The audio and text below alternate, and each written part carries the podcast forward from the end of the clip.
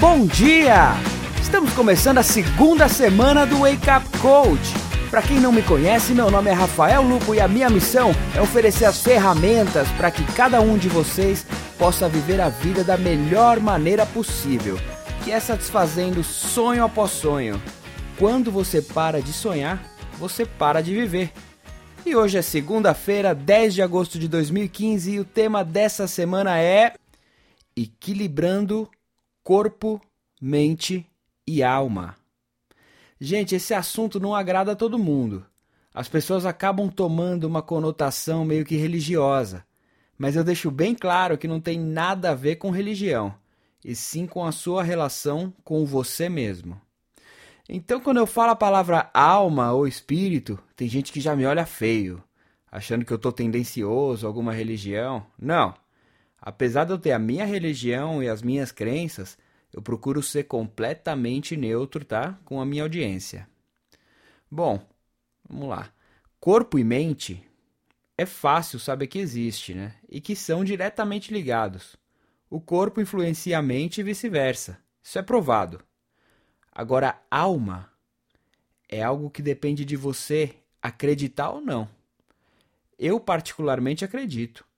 Eu acho um pilar essencial se não o mais importante para uma vida plena. Tem muitas pessoas que não acreditam no que os olhos não veem, mas eu digo a essas pessoas: dê um pouco de espaço para você sentir com algo que não é um sentido definido.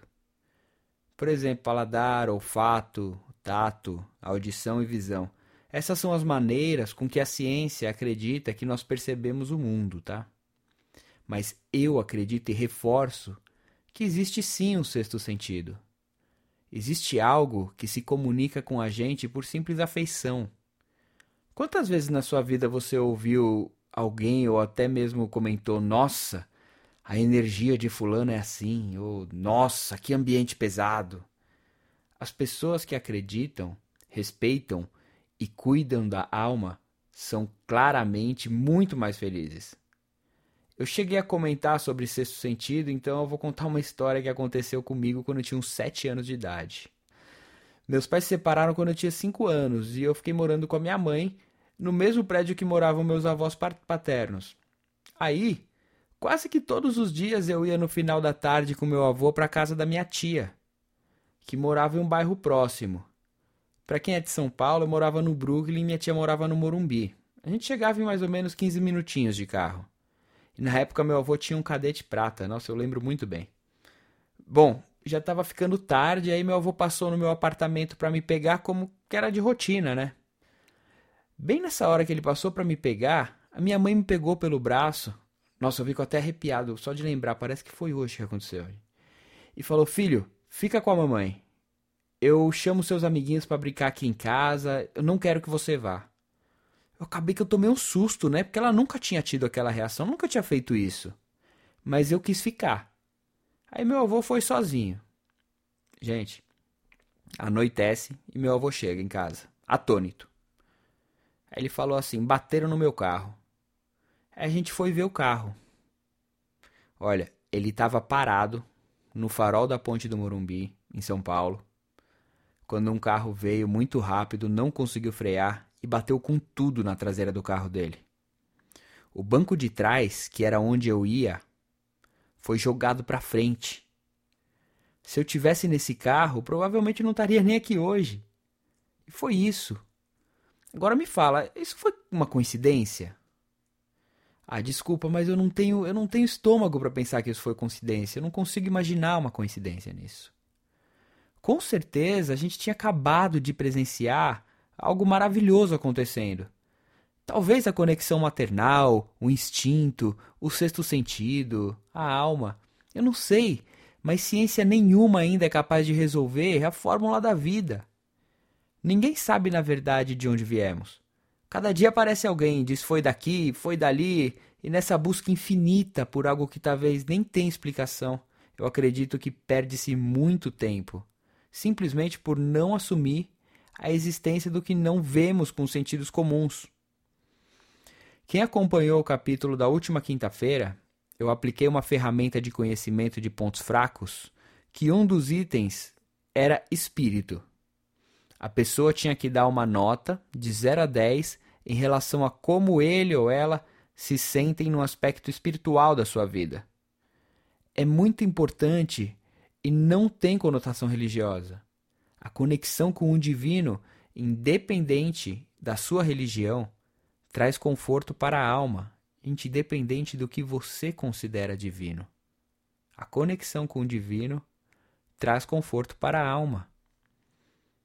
Então eu gostaria muito que vocês não deixassem de lado a parte sensível da vida de vocês. Gostaria que vocês procurassem sentir a sua conexão com a sua divindade. Eu sou extremamente a favor do total respeito com toda e qualquer religião e crença, e muito provavelmente você já tem o conceito definido de alma vindo da sua religião. E é incrível como muitas religiões se assemelham nesse aspecto. Esse capítulo foi então uma introdução ao assunto da semana que será bem amplo.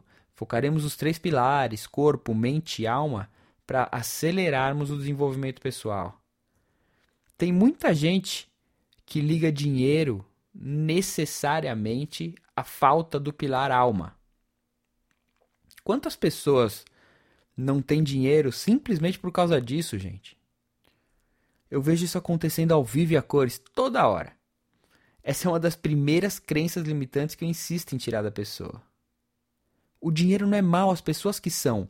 De tantas pessoas acreditar que o dinheiro é ruim, elas se afastam do dinheiro. O dinheiro não fala, o dinheiro não toma atitude, o dinheiro não rouba, o dinheiro não mata. Sabe quem faz isso? São as pessoas. Acredite, o dinheiro é sim um dos maiores pilares da felicidade da vida plena. Aí vem alguém e fala: Ah, dinheiro não traz saúde. Eu concordo. Mas sem dinheiro, você fica mais longe ainda de ser curado. Para mim, a maior satisfação que o dinheiro pode trazer é você poder ajudar, desenvolver projetos pensando em melhorar a vida das pessoas. Isso é o que me motiva todos os dias, me faz acordar muito cedo, escrever um texto de pelo menos três páginas e gravar aqui para vocês algo que pode fazer uma diferença, nem que for uma pequena diferença na sua vida.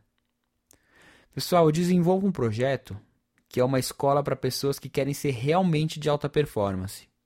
Uma escola de pessoas que querem viver plenamente. Eu acredito no empreendedorismo.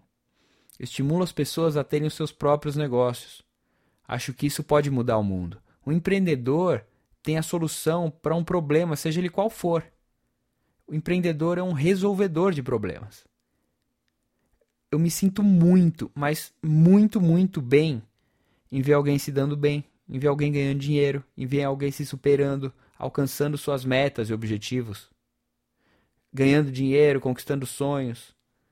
Mas eu cuido muito para que quando a pessoa já tiver abastado, tiver com bastante dinheiro, tiver realizado todos aqueles sonhos de consumo, para que a pessoa não fique com um vazio imenso no peito. Você já ouviu alguém falando pobre menino rico?